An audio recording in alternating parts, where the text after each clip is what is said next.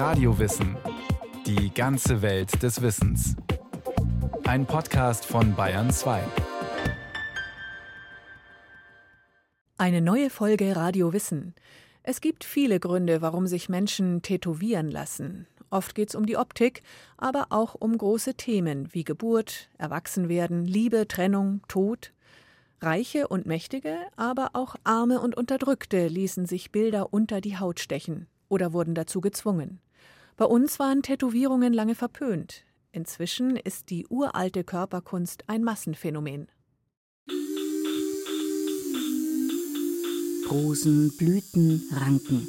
Anker und Kompasse. Sonne, Mond und Sterne. Schlangen, Wölfe, Tigerköpfe, Drachen, Herzen, Tränen, Engelsflügel und betende Hände, Totenköpfe, barbusige Frauen, Mandala, Schriftzeichen und Sprüche, das Datum der Hochzeit, die Namen der Kinder, des Partners oder der Lieblingsband.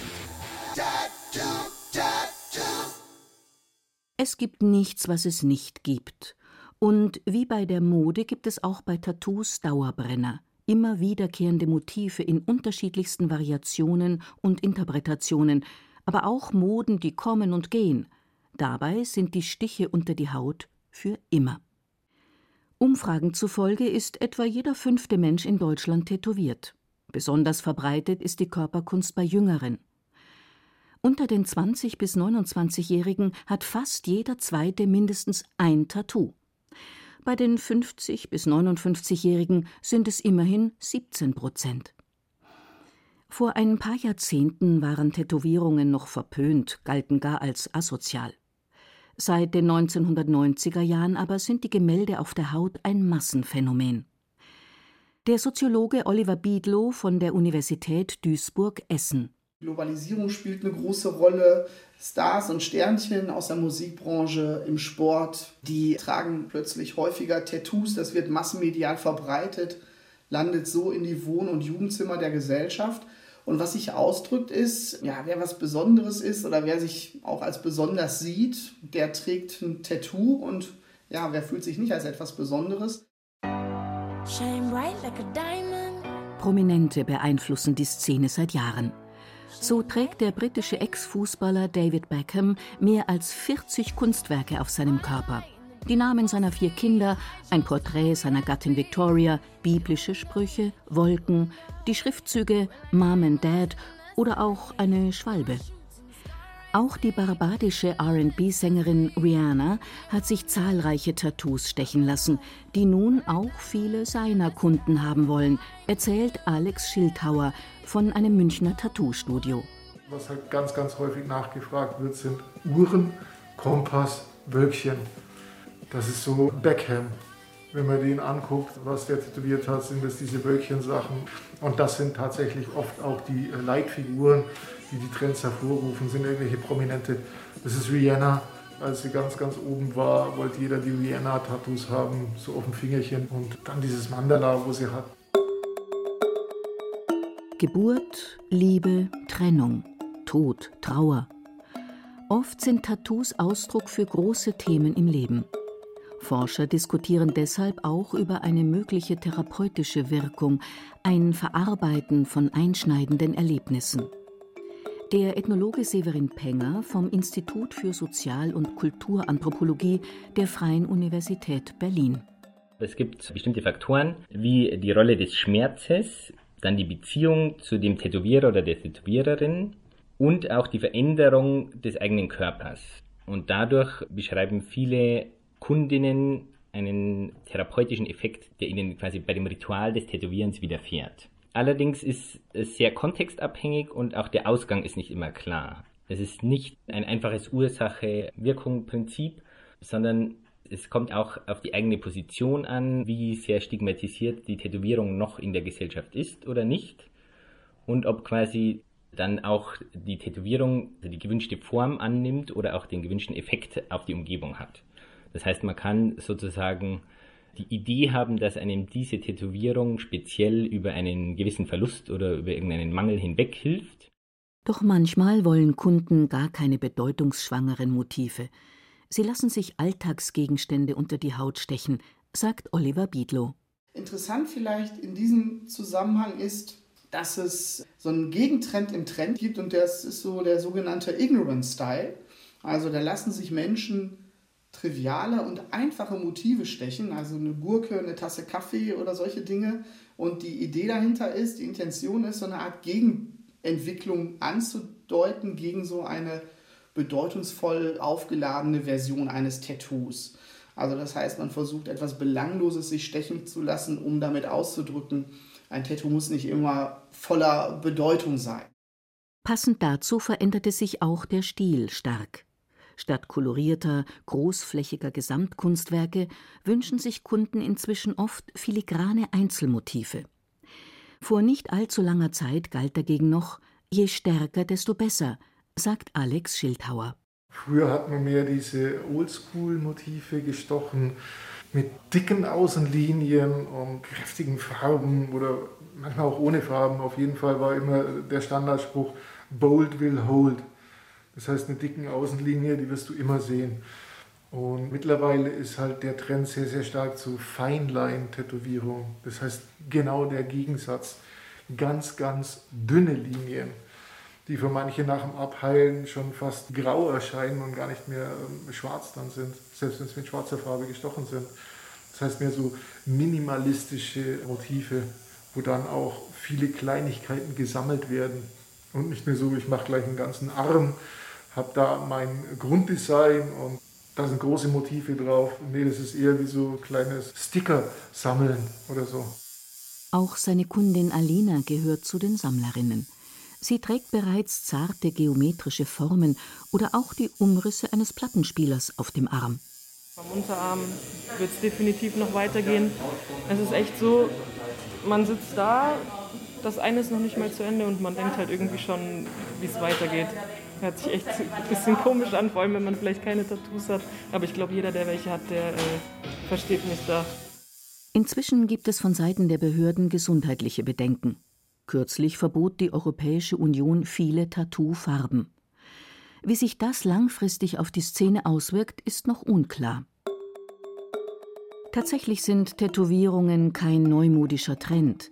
Die Körperveränderung wird bereits seit Jahrtausenden praktiziert, sagt der Münchner Ethnologe Alexander Knorr. Was man auf jeden Fall weiß, ist, dass schon seit Zehntausenden von Jahren tätowiert wird, unter Umständen schon seit 40.000 Jahren, und zwar überall auf der Welt. Und ganz sicher wissen wir es so ungefähr 5.500 Jahre, weil wir da Mumien haben mit Tätowierungen. Also die bekannteste ist der Eismann vom Similaun der Ötzi und es gibt aber welche in Ägypten, die auch so ungefähr aus derselben Zeit sind, wo Tätowierungen nachgewiesen sind. Davor haben wir keine direkten archäologischen Funde, also sprich mumifizierte Haut mit Tätowierungen, aber indirekte Figuren, die tätowierte Menschen darstellen. Auf der Haut des 1991 gefundenen Gletschermanns Ötzi entdeckten Forscher vor allem an den Beinen und am Rücken mehr als 60 Tätowierungen, parallel verlaufende Striche und zwei kleine Kreuze. Vermutlich wurde die Haut mit einer Knochennadel geritzt und in die Wunden Kohlepulver gerieben. Forscher mutmaßen, dass es sich um eine Form der Akupunktur zur Behandlung von Schmerzen gehandelt haben könnte.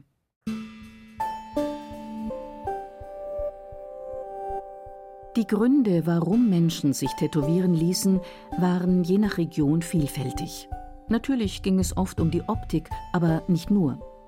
Vielmehr sollten die Muster und Bilder vor Geistern schützen, galten als Ausdruck von Tapferkeit oder zeigten den Übergang zum Erwachsenwerden an, so der Privatdozent Alexander Knoch. Häufig zeigen Tätowierungen den sozialen Status, den ökonomischen Status in traditionellen Gesellschaften vielleicht sogar die Lineage, also die Verwandtschaftszusammenhänge, die Ahnen, von denen man abstammt. Auf Neuseeland bei den Maori, Moko heißen diese Tattoos dort. Die Abstammungslinien werden da gezeigt. Es hat was mit der Persönlichkeit zu tun und mit der Person innerhalb einer Gesellschaft, innerhalb eines sozialen Gefüges. Teilweise wird ein Mensch erst zu einem sozialen Wesen durch seine Tätowierungen. Also es sind Übergänge gemeint, zum Beispiel der Übergang äh, von Kind, Jugendlicher in den Erwachsenenstatus. Der wird unter Umständen markiert dadurch, dass gewisse Tätowierungen angebracht werden. Und erst dann ist die Person ein vollständiges oder ein erwachsenes Mitglied der jeweiligen Gesellschaft. Es gibt übrigens kein Ursprungsland. Tattoos wurden unabhängig voneinander in verschiedenen Regionen der Welt gestochen. Historische Beispiele finden sich in Japan, in der Südsee, bei den Ägyptern, den Kelten oder den Christen. Die Frühchristen ließen sich zum Beispiel ein Lamm, einen Fisch oder ein Kreuz stechen. Zeitweise war es im Christentum allerdings verboten, sich tätowieren zu lassen. Im Alten Testament, drittes Buch Moses, Kapitel 19, Vers 28 heißt es: Ihr sollt kein Mal um eines Toten willen an eurem Leibe reißen, noch Buchstaben an euch ätzen, denn ich bin der Herr. Aber nicht immer hielten sich Gläubige an dieses Gebot. Vor allem Pilger ließen sich zum Beispiel ein Kreuz tätowieren, wenn sie das Heilige Land besuchten. Auch armenische und koptische Christen brachten christliche Symbole in Form von Tattoos von Pilgerreisen mit. Severin Penger aber das war auch immer sehr ambivalent, weil es gleichzeitig als Ausdruck des Glaubens sozusagen immer noch durch die historischen Verbindungen quasi noch legitim war.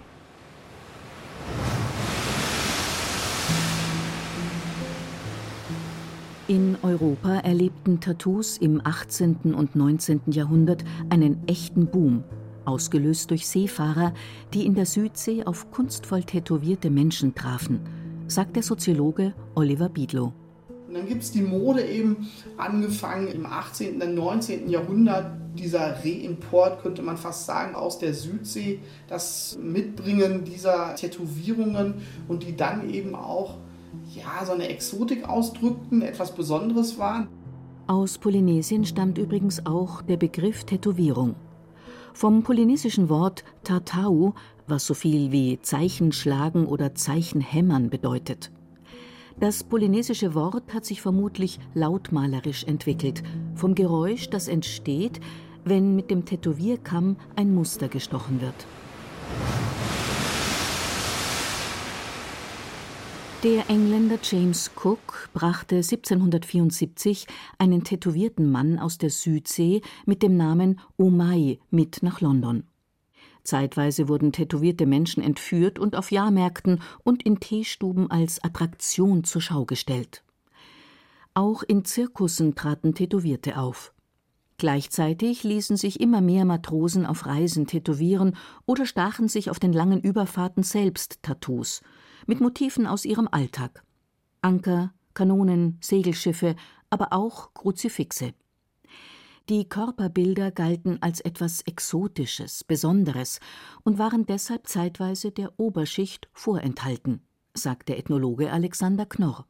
Originellerweise war das ganz entgegen dem üblichen Klischee zunächst ein Statussymbol in Europa unter Adligen, also unter reichen Leuten. Das sind auch die, die sich das leisten konnten, weil das handwerklich sehr aufwendig und damit teuer war. Die Hautbilder waren bei Frauen und Männern gleichermaßen beliebt.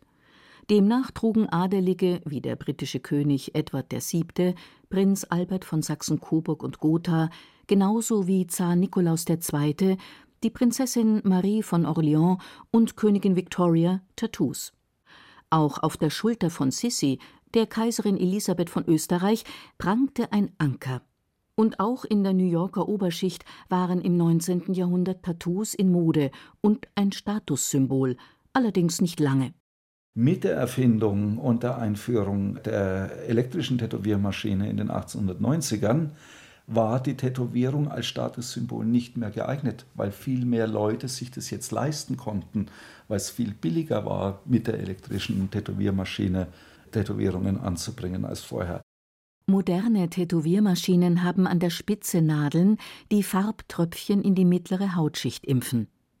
Zuvor wurden, je nach Region, verschiedene Werkzeuge und Techniken benutzt. Also über die Zeit sind alle möglichen Instrumente zum Tätowieren verwendet worden, angefangen von Dornen, von Pflanzen über speziell hergestellte Meißel aus Holz oder aus Stein, sogar Schaber aus Knochen und, und, und, Kämme was man sich vorstellen kann, womit man die oberste Hautschicht verletzen kann. So fanden Forscher im Pazifikstaat Tonga ein 2700 Jahre altes Tätowierset aus Knochen. In manchen Ländern verzichten Menschen auch heute bewusst auf moderne Maschinen und verwenden weiter alte Techniken. So wird in der Pazifikregion teilweise noch mit einem Tätowierkamm und einem Holzstab gearbeitet. In Indonesien gibt es noch die Tradition der Hand-Tapping-Tattoos. Der Tätowierer arbeitet dabei mit zwei Stöcken. An dem einen Stock befestigt er eine Nadel, mit dem anderen Stock klopft er auf den ersten, sodass die Nadel die Haut perforiert. Das alte Tattoo-Handwerk zieht viele Menschen an. So pilgerten Tattoo-Fans jahrelang zu der philippinischen Tattoo-Künstlerin Wang Ott. Ihre Arbeitsmaterialien Dorne und Kohlepaste. Studiobesitzer Alex Schildhauer. Wang Ott, das ist so die bekannteste aus dem Urwald. Die macht das mit, äh, das ist doch vom Orangenbaum, genau die Dornen, die die hernimmt als Nadeln und mischt da dann quasi die Farbe, brennt was ab und macht da Farbe draus im Wasser. Da sind die ganzen Hipster hingereist, um sich von ihr tätowieren zu lassen. Da gab es so ein paar Fernsehberichte über sie und sind dann reihenweise umgekippt. Nicht immer setzten sich Menschen bewusst und freiwillig den Schmerzen aus. Es gab in der Geschichte auch Zwangstätowierungen. Im alten Rom wurden Sklaven und Kriminelle mit Tattoos markiert, ebenso in Japan ein lebenslang sichtbares Stigma. Aus Protest gegen dieses Branding begannen später Gangmitglieder der berüchtigten japanischen Yakuza-Mafia, ihre unter Zwang gestochenen Tattoos zu ergänzen. Typisch sind großflächige Ganzkörper-Tattoos, sogenannte Bodysuits, mit Tigern, Drachen und Dämonen. Auch bei uns tragen Rocker-Gangs bestimmte Tattoos, wie einen behelmten Totenschädel mit Engelsflügeln oder die Buchstaben AFFA. AFFA steht für Angels Forever, Forever Angels. Wer den Spruch der Hells Angels Angels für immer, für immer Angels auf dem Körper trägt, gehört zu den Rockern. Ähnlich ist es bei Gangs in den USA, sagt der Ethnologe Alexander Knorr. Also ganz extrem ist es dann in kriminellen Sphären Gangmitglieder, also was man äh, zum Beispiel auch in den heutigen USA hat, dass die Zugehörigkeit zu verschiedenen Gangs auftätowiert wird, also teilweise großflächig. Nicht bloß bei Leuten, die im Strafvollzug sind, die im Gefängnis sitzen, sondern von Leuten, die in Freiheit sind. Gruppenzugehörigkeit par excellence wird hier natürlich demonstriert. Und vor allem, es wird auch damit gezeigt, man ist für immer dieser Gruppe zugehörig. Weil die Tätowierung als Körperveränderung im Gegensatz zu dem beweglichen Schmuck, die bleibt eben ein ganzes Leben lang. Auch im Dritten Reich gab es Zwangstätowierungen. Die Nationalsozialisten ließen Häftlingen des Konzentrationslagers Auschwitz eine Nummer in den Unterarm eintätowieren. Die mit Metallstempeln eingeschlagenen Häftlingsnummern wurden zu einem Symbol für das menschenverachtende System des Nationalsozialismus. Während die Häftlinge mit der Tätowierung auf eine Nummer reduziert und erniedrigt wurden, ließen sich Soldaten der Waffen-SS Blutgruppentätowierungen auf den Oberarm stechen. Wenn ein Soldat im Kampf viel Blut verlor und eine Transfusion benötigte, zeigte das Tattoo seine Blutgruppe. Diese unauslöschliche Markierung half nach dem Krieg, Mitglieder der Waffen-SS zu identifizieren.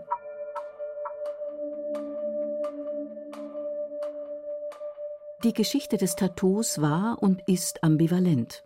Schlecht gestochene Motive aus Hafenkneipen oder Tränen im Gesicht, die oft auf einen Gefängnisaufenthalt hindeuten, führten dazu, dass die Hautbilder lange als asozial galten. Das hat sich geändert, sagt Studiobesitzer Alex Schildhauer. Wir haben hier die Oma, die mit 76 das erste Tattoo macht. Genauso vom Sozialhilfeempfänger bis, wir haben da vorne das Landgericht, da sind die Richter bei uns. Also es ist wirklich jede Schicht da. Wir haben hier Chirurgen, es ist alles da. Doch auch wenn die Körperbilder weit verbreitet sind, es gibt Tabus noch immer. In bestimmten Berufen kann es zu Problemen führen, wenn man Tattoos trägt. Je nach Bundesland müssen zum Beispiel Polizisten die Hautbilder im Dienst bedecken, so dass sie nicht zu sehen sind. In manchen Bundesländern werden zumindest kleinere Motive toleriert. Tatsächlich müssen sich immer wieder Gerichte mit der Frage befassen, ob bestimmte Bilder wie zähnefletschende Tiger aggressiv und gewaltverherrlichend sind oder vom Dienstherren akzeptiert werden müssen. Grundsätzlich ist die Gesellschaft gegenüber tätowierten Menschen aber toleranter geworden, allerdings mit Einschränkungen. Menschen, die Tattoos im Gesicht, auf dem Hals oder an den Händen tragen, werden noch immer stigmatisiert, sagt Alex Schildhauer, der selbst mehrere solcher Tattoos trägt. Ich kenne es halt aus England, da ist es kein Problem. Da ist es auch nicht so wie bei uns das Stigma, du fängst an mit den Händen, dann warst du im Knast oder du hast ein Tattoo im Gesicht, dann warst du im Knast. Das ist völlig anders. Die machen als erstes Tattoo tatsächlich auch die Finger oder auch was am Kopf. Die sind da viel offener, da bist du nicht irgendwo katalogisiert, da haben auch die älteren Leute was da kommt es auch nicht auf die Schönheit drauf an, sondern da ist es wirklich, ich habe jetzt was bekommen und das gönne ich mir und egal, ob das jetzt perfekt ist oder nicht, das gehört zu mir, das ist mein Tattoo, das ist mein Erlebtes, habe ich jetzt festgeschrieben. Anders auch in Neuseeland. Mit der Wiederbelebung der Sprache und Kultur der Maori gewinnen dort die traditionellen Tattoos wieder an Bedeutung. Mokos sind ein Symbol für die Identität der Maori. Sie erzählen Geschichten und den Lebensweg des Trägers oder der Trägerin und zeigen ihren Status an. Neuseelands Außenministerin Nanaya Mahuta trägt ein Tattoo im Gesicht, das Moko sei ein Ausweis ihrer Identität, wie ein Reisepass, erklärte die Ministerin. Seit kurzem gibt es auch eine Journalistin, Uriini Kaipara, die mit Tattoo am Kinn die Nachrichten zur Hauptsendezeit moderiert. Vor nicht allzu langer Zeit wäre dies in Neuseeland noch undenkbar gewesen. Der Körperkult der Maori war lange verpönt und galt als unzivilisiert.